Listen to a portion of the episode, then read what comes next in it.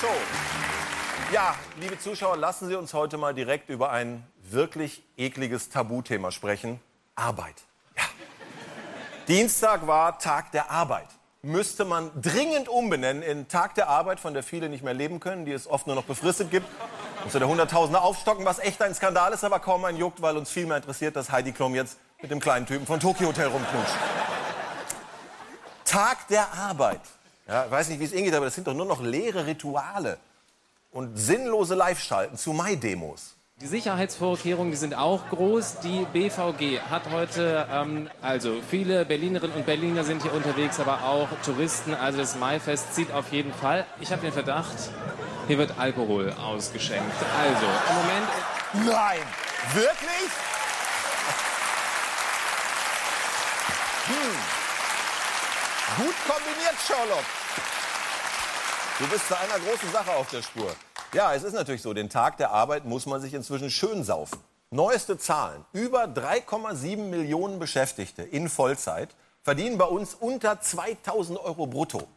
Übrigens, morgen wird Karl Marx 200. Ne? Glückwunsch von mir an der Stelle. Ja. ja.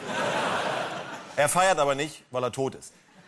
Aber wie recht der Mann hatte. Stichwort entfesselter Kapitalismus. 2,2 Millionen Deutsche werden mit Tricks um den Mindestlohn beschissen.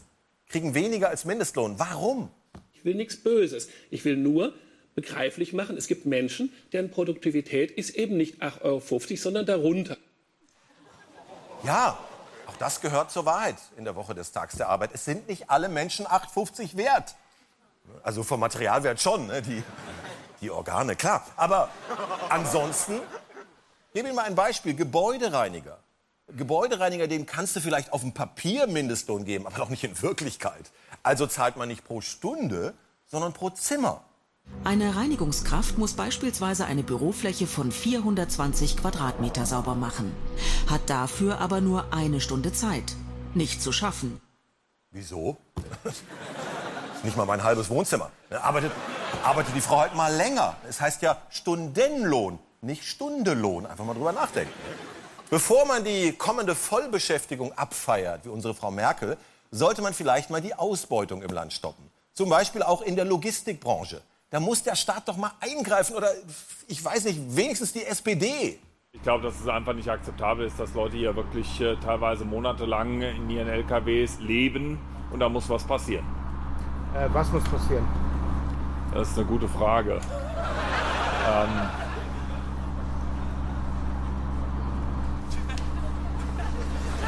Tani, was ist aus eurer Sicht das Wichtigste, was jetzt real passieren muss? Sie sahen das offizielle Ende der Arbeiterpartei SPD.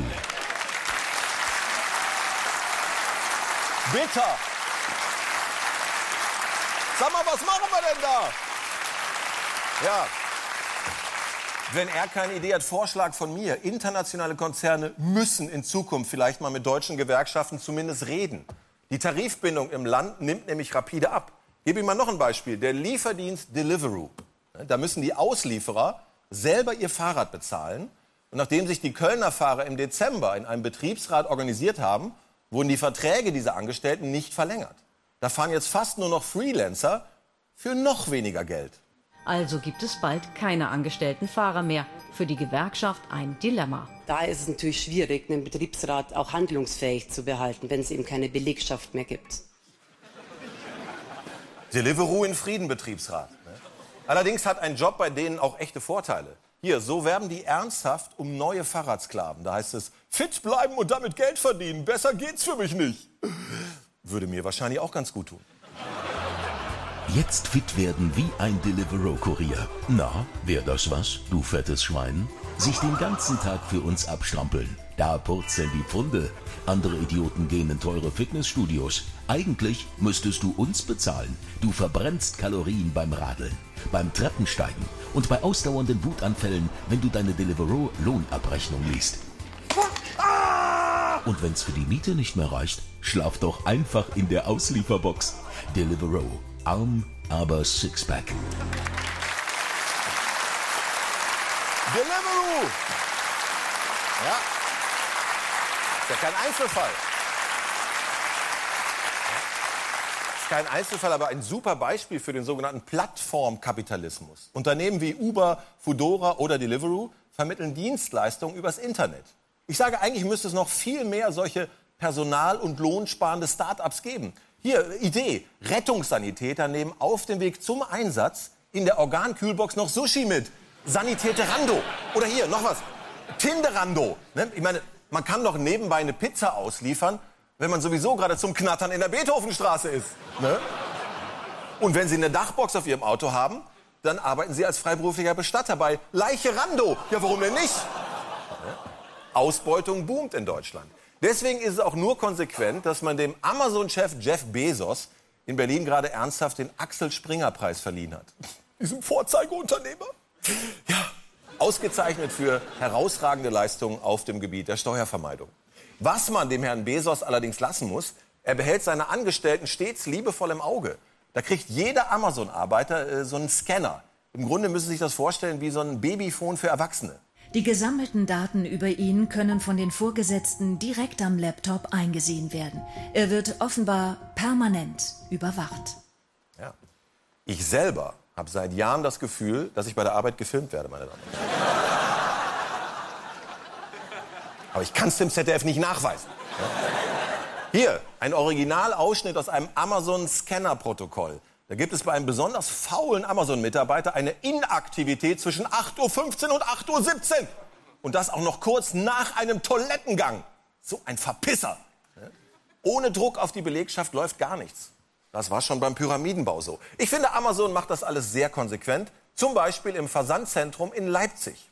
Martin Klempno ist Area Manager in einem großen Amazon-Versandzentrum. Wir von Amazon sehen das genauso der Kanzlerin. Wir wollen die Vollbeschäftigung, also äh, dass unsere Mitarbeiter ständig voll beschäftigt sind. Bei den sogenannten Amazon-Pickern überwacht der Scanner die Performance. Ständiges Feedback ist hier der Schlüssel. Hier, Schnarchalarm. Der Vogel ist 6% langsamer als vor 20 Minuten. Hallo? Graf Zeitlupe, haben wir irgendwie ein Problem oder sind wir der Schirm was abgelenkt?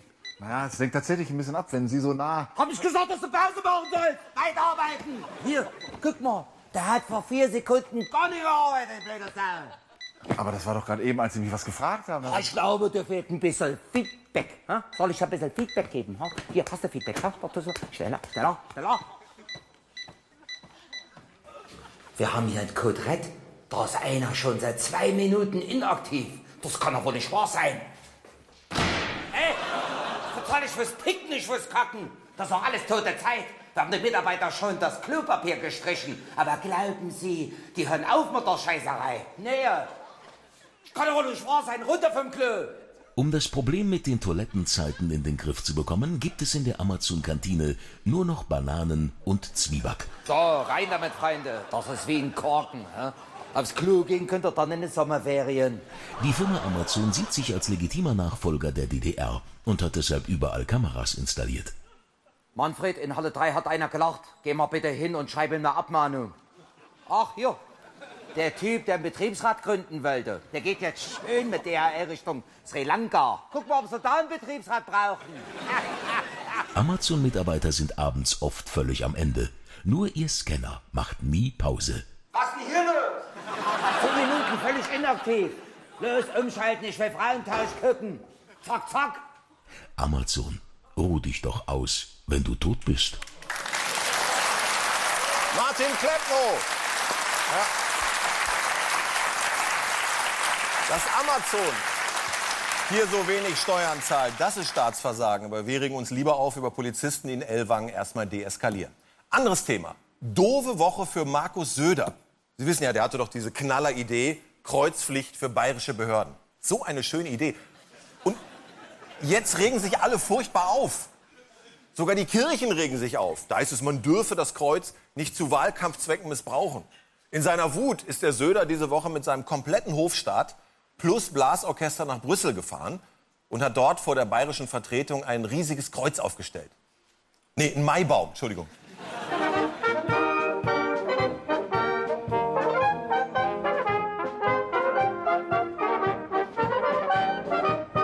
Der Maibaum ist eine bayerische Tradition, aber wir stehen hier in Brüssel. Was bedeutet das? Keine Ahnung, ist mir auch egal. Das bedeutet, dass du zu viel Tagesfreizeit hast. Man muss eigentlich beten, dass der im Herbst die absolute Mehrheit kriegt. Sonst geht das PR-Gewitter in eigener Sache ja ewig weiter. Inzwischen ist er schon ein Fall für die Wissenschaft und für Dietmar Wischmeier. Herrschaften, Ruhe bitte. In unserer Vorlesungsreihe Populistisches Rangewanze stelle ich Ihnen ein ganz neues Verb vor. Das Södern. Eine besonders im Alpenraum erfolgreiche Verhaltensstörung. Benannt nach dem fränkischen Scheinriesen Marcus Maximus Söder. Ein direkter Nachfahre des Södersaurus Rex. Getreu dem bayerischen Motto, lassen Sie mich durch, ich bin der Geilste, gelang es dem Gebirgskampfschwimmer geistiger Flachgewässer, die Staatskanzlei zu erobern. Nicht mittels popeliger Wahl, sondern durch Heiligsprechung, vorgenommen durch den eigens zu diesem Zwecke aufgetauten Ötzi Stoiber. Achten Sie bitte hier auf das fischige Grinsen, mit dem der junge Monarch den Schleimvorgang huldvoll entgegennimmt. Er hat den stärksten Gestaltungs- und Machtwillen. Und ich sehe im Moment nicht, äh, was er nicht richtig macht. Und, äh Ja, wir sehen das schon, aber Opa hat halt seine Brille in Brüssel liegen lassen. Um sein Wahlvolk mit identitärem Wandschmuck zu erfreuen, ließ das Söder nun vor jeder Amtsstube ein Kreuz annageln, damit den Musulmanen schon beim Betreten der Kfz-Zulassungsstelle eine Heidenangst unter den Kaftan fährt. Doch, oh Graus, plötzlich gilt den katholischen Bischöfen das Kreuz als rein religiöses Symbol und nicht als Zeichen der Ausgrenzung. Bischöfe, was wissen die schon vom Christentum? Welch schmählicher Verrat an der abendländischen Tradition der Kreuzzüge. Aber wenn der Söder im Herbst die absolute Mehrheit hat, dann gelten im Freistaat endlich wieder die wahren Werte. Übrigens, liebe Studenten, falls Sie mal zu gute Laune haben, empfehle ich Söders YouTube-Kanal, wo er jeden Tag Botschaften in die Schluchten seines Reiches hinaus södert. Und zwar neuerdings immer auf einem alten blauen Sofa, das noch Franz Josef Strauß persönlich durchgefurzt hat. Bayern soll einfach besser sein als andere. Made in Bavaria ist digital. Da möchte ich, dass Bayern Vorreiter ist. Das Beste für Bayern. Wir wollen das modernste Land in Europa werden. Bayern soll weiter erfolgreich sein, bayerisch zu bleiben. Und diese Dinge wollen wir besprechen. Nein, wollen wir nicht. Wir wollen nur noch kotzen. So, und unser Thema nächste Woche lautet, wie mache ich mich selbst zum Abgasaffen? Dann geht es um Andreas Scheuer, Minister für ungeschützten Verkehr und digitale Nassfrisur. Vielen Dank. Dietmar Wischmeier, meine Damen und Herren. Übers Södern. Ein Verb, das man viel zu oft benutzt. So, hätten Sie es gewusst, gestern war Internationaler Tag der Pressefreiheit. Eine gute Gelegenheit, mal zu erwähnen, dass in der Türkei inzwischen über 150 Journalisten im Gefängnis sitzen. Das ist Weltrekord. Dafür verleihen wir der Türkei die, nee, nicht die goldene Kamera, die von der türkischen Polizei kaputtgeschlagene goldene Kamera. So. In der letzten Woche sind wieder 15 Mitarbeiter der Cumhuriyet, einer der letzten unabhängigen Tageszeitungen, zu langjährigen Haftstrafen verurteilt worden. Das sind mutige Leute. Wir sind noch stärker geworden. Morgen machen wir eine wunderschöne Jumhuriyet wieder. Übermorgen wissen wir nicht. Wow. Bei uns in der Redaktion geht schon das Geheule los, wenn bei der Kaffeemaschine der Wassertank leer ist. Übrigens gibt es aktuell einen Spendenaufruf für die Cumhuriyet, veranstaltet unter anderem vom Bundesverband Deutscher Zeitungsverleger. Einfach mal gucken unter bdzv.de. Leider ist das Thema Pressefreiheit in der Türkei ja seit der Freilassung von Dennis Yücel so ein bisschen aus dem deutschen Fokus geraten. Auch bei unseren deutschen Türkei-Urlaubern. Die Politik des Herrn Erdogan stört Sie aber nicht. Nein, in diesem Falle nicht. Nein. Wer, wer sich äh, politisch engagiert, da kann es passieren, dass er ins sogenannte Fettnäpfchen tritt. Aber ich mache das nicht. Wer will denn ins sogenannte Fettnäpfchen? Ich will in den Pool. Erdogan hat gerade den Ausnahmezustand zum, äh, ich weiß nicht, x-ten Mal verlängert. Und er hat die Wahlen in der Türkei auf Juni vorgezogen. Ein cleverer Move, meine Damen und Herren. Ein cleverer Move. Weil ja durch seinen Einmarsch in Syrien gerade so eine schöne patriotische Welle rollt. Jeder, der ihn kritisiert, ist ein Verräter und lässt die Soldaten im Stich. Erdos Propaganda hat wirklich die allerletzten Hemmungen verloren. Schau mal, was es da gibt. Hey Mädchen, was machst du da? Sie hat die türkische Fahne in der Tasche.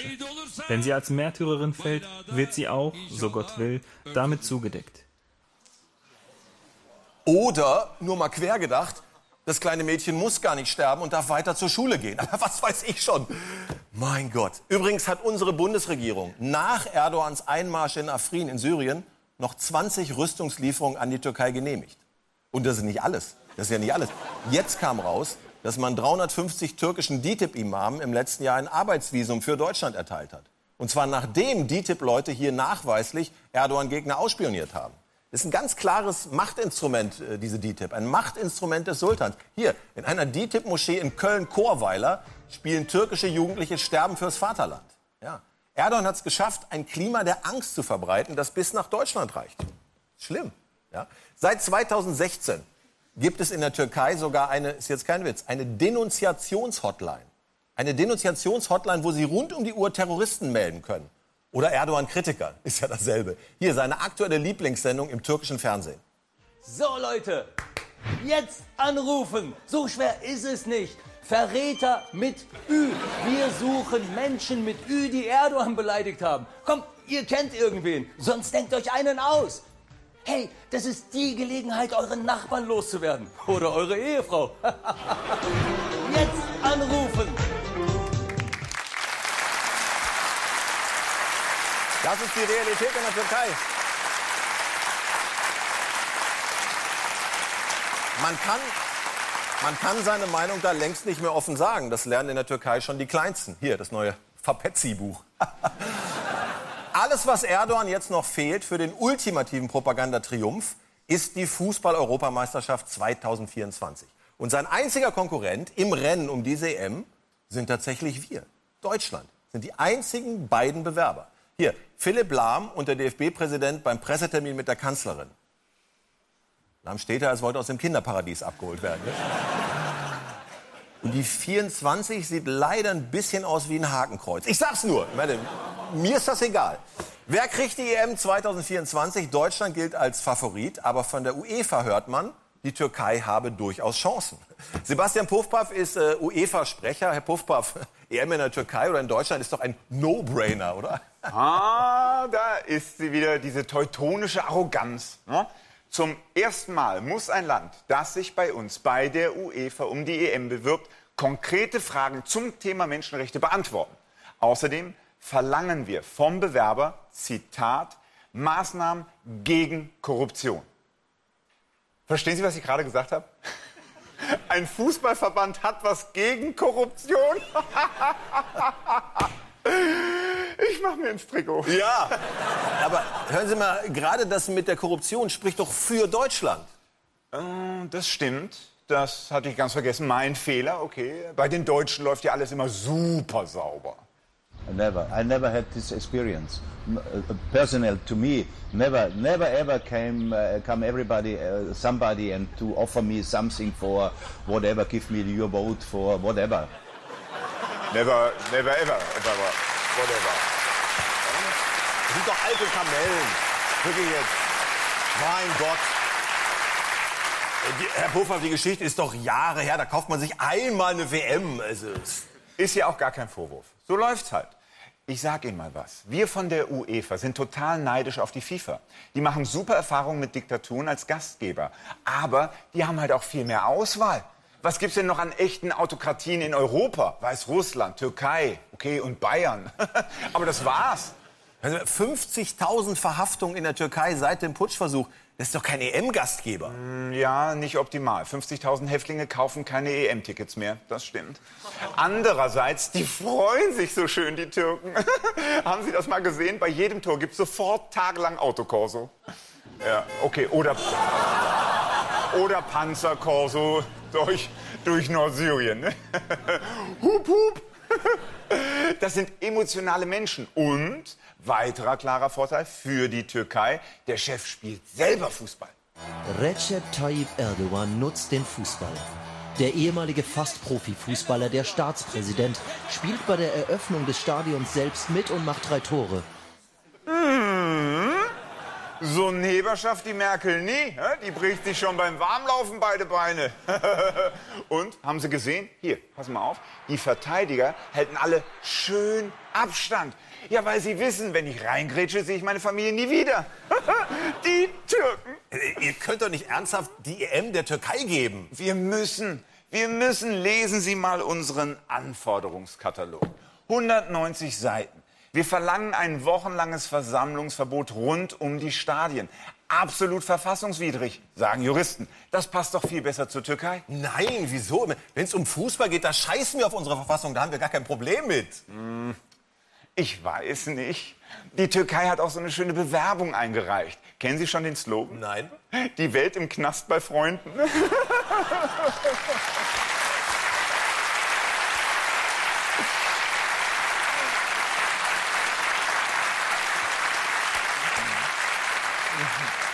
Und sie haben leider das schönere Maskottchen. Maskottchen können Deutsche gar nicht.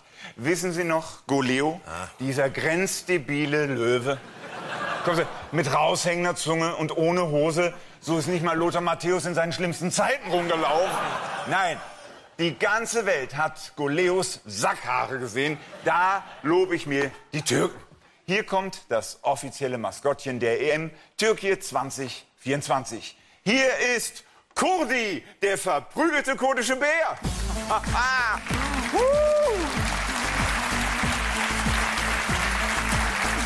Da kommt Stimmung auf, hä? Da kriegt man Lust auf Lammertschon, du. Sebastian Kochhoff, meine Damen und Herren, vielen Dank.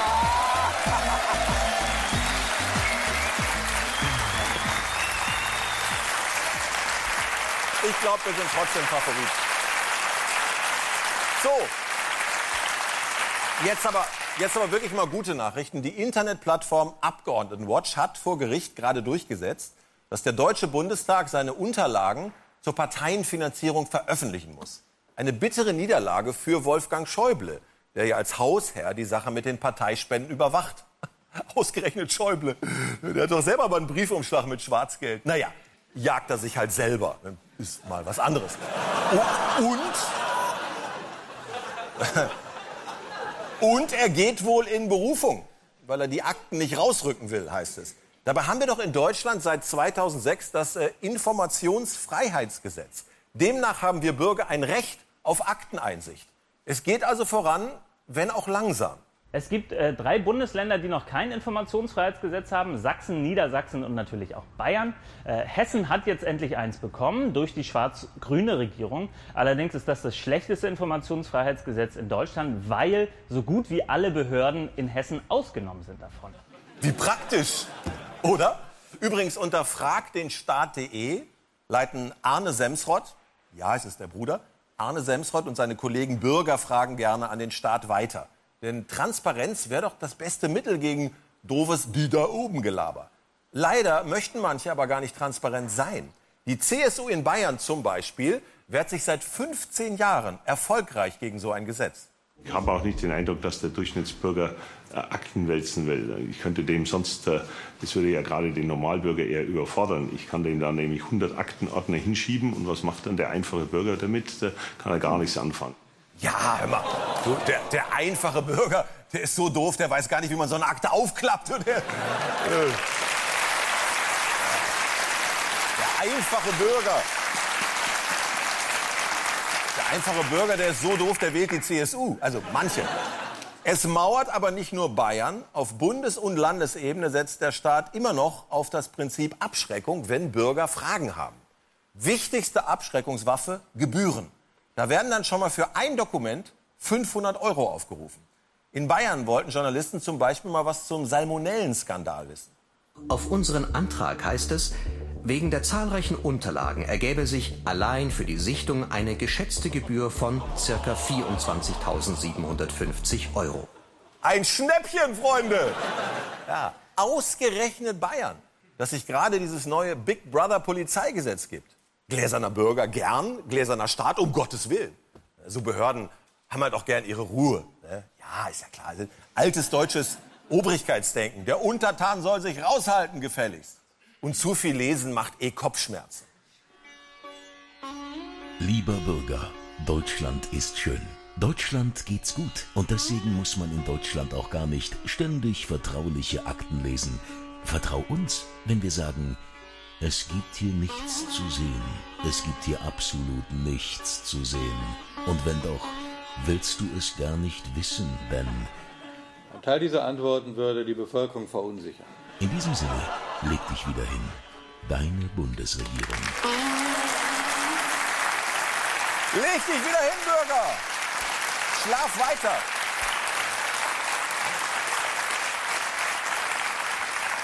Wissen Sie wahrscheinlich gar nicht. Tatsächlich gibt es in einem Keller unter dem Kanzleramt in Berlin ein spezielles Archiv, in dem Tina Hausten die geheimsten Geheimakten der Bundesregierung verwaltet. Tina, wie viele Bürgeranfragen kommen denn so rein nach dem Informationsfreiheitsgesetz? Das ist der Wahnsinn, Oliver. Der blanke Horror. Im letzten Jahr hatten wir 12.950 Bürgeranfragen bei Bundesbehörden. Ein Anstieg um 40 Prozent. Vielen Dank, Idioten dürfen mich alles fragen, Gesetz. Wissen die Leute eigentlich, dass wir nebenbei auch noch was anderes zu tun haben?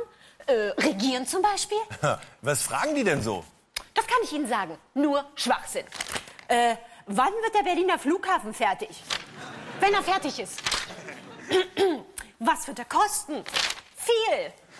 Was macht Alexander Dobrindt beruflich? Das weiß keiner.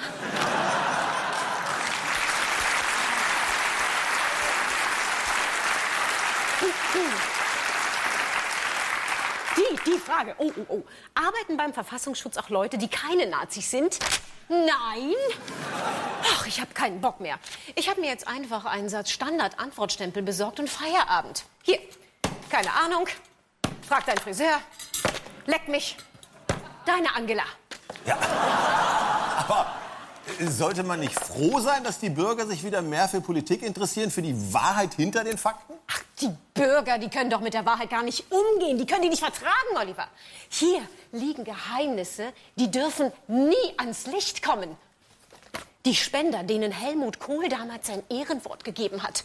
Wenn jemals rauskommt, dass da Uli Hoeneß dabei war. Ja, oder, oder, oder hier, wie der BND aus Versehen John F. Kennedy erschossen hat. Die wollten eigentlich Jackie treffen. Das Freundschaftsbuch von Jens Spahn aus der vierten Klasse. Hier, schauen Sie, schauen Sie. Komplett leer. Ja.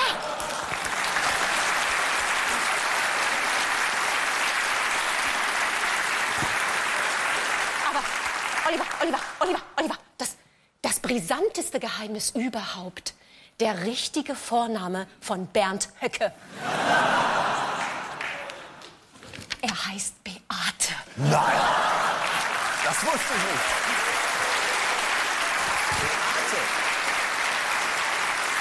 Das ist, äh, Beate, ja, das ist eine ganz, ganz lange Geschichte. Aber psst, Aber das sind doch alles olle Kamellen. Mal was Aktuelles. Jetzt kam raus, das Verkehrsministerium hat monatelang ein Dieselgutachten unter Verschluss gehalten, in dem drin steht, Hardware-Nachrüstung wären die Lösung.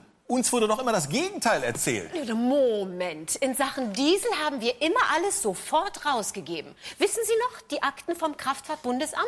Da stand doch alles drin, was Sie als Bürger wissen müssen. Die haben wir mit Dieselruß geschwärzt. Hältst du einfach drei Sekunden vor einen Passatauspuff. Ha, Es ist doch alles albern. Demnächst zwingt euch das Bundesverwaltungsgericht in Leipzig, alles zum Thema Parteienfinanzierung rauszurücken. So, was macht er denn dann? Das, das kann ich Ihnen zeigen, was ich dann mache. Wissen Sie, bevor hier Hinz und Kunz an meine Akten dürfen, darf gar keiner an meine Akten. Das ist ja mal klar. Das sind alles meine, meine, meine. So. Äh. Und jetzt äh, muss ich weiterarbeiten. Tschüss. Oh. Tina Hausten, meine Damen und Herren, vielen Dank. Danke sehr.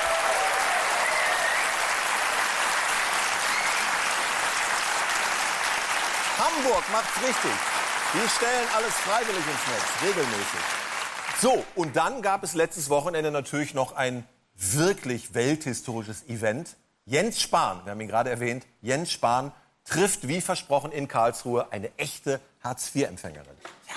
Kaffee und Kuchen mit Sandra S. Und dazu ein riesen Presserummel, im Grunde wie bei einem Staatsbesuch. Das kann man albern finden oder man macht mit, so wie Fabian Köster. Ich melde mich hier aus Karlsruhe, wo heute Historisches passiert. Jens Spahn trifft auf eine ihm unbekannte Spezies, einen armen Menschen. Ich wollte ihm auch mal meinen, meinen Respekt zollen. Ja, ich merke, hier wird viel von Herrn Spahn gehalten. Jens, deine Fans. Ein historisches Ereignis hier heute in Karlsruhe. Die Demonstration gegen Jens Spahn setzt sich jetzt in Bewegung. Schon aufgeregt? Ja, natürlich. Glauben Sie, er wird tatsächlich mit Ihnen über Armut reden oder wie immer nur über sich selbst? Nein, ich glaube ganz fest, dass er darüber redet. Er hat ein bisschen Zeit mitgebracht, von daher werden wir das schaffen. Er will ja Kanzler werden, deswegen. Ja, er, ja, natürlich. Also wenn er Kanzler wird, dann wandere ich aus. Ja, wir fahren jetzt hier Richtung Jens Spahn und zwar mit der Bahn. Herr Spahn, falls Sie zugucken, das nennt sich öffentliches Verkehrsmittel. Das ist quasi ein Dienstwagen, den man sich teilt. Es kann sich nur noch um wenige Minuten handeln. Wir laufen jetzt hier hinterher, während Sandra S. per Pedis und mit der Bahn unterwegs ist zum Treffpunkt, hören wir, Jens Spahn ist auch unterwegs. Wir sind jetzt hier vor dem Haus von Sandra S. angekommen. Ein Flirren liegt in der Luft. Jens Spahn wird gleich kommen. Die gesamte Weltpresse hat sich hinter mir versammelt. Jens Spahn kommt jetzt hier mit einer Tüte, ich glaube mit abgelaufenen Lebensmitteln aus der Bundestagskantine. Wie immer fein gekleidet zur Hartz-IVlerin. Ganz spannend. Er sucht noch den richtigen Eingang. Er kann die Häuser nicht unterscheiden, wenn sie so nach Armut aussehen. Klar, das kennt er nicht. Es ist eine neue Situation von ihm. Jetzt gibt es hier die launige Begrüßung. Und jetzt schließt sich hier hinter mir die Tür. Und jetzt heißt es warten.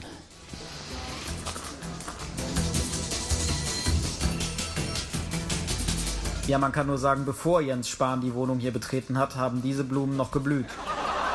Ja, liebe Zuschauer, ich kriege gerade eine noch unbestätigte Meldung rein. Jens Spahn ist gar nicht wegen Hartz IV hier. Ihm gehört das Haus. Und er spricht gerade mit Sandra S. über die nächste Mieterhöhung zum nächsten ersten.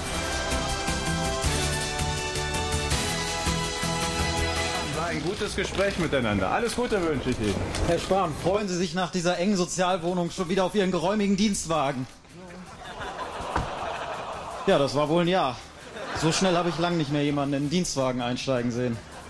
Ein historischer Tag in Karlsruhe geht zu Ende. Zusammengefasst, ein großer Schritt für Jens Spahn und ein sehr kleiner für die Menschheit. Zurück ins Studio. Fabian Köster mit Breaking News aus Karlsruhe.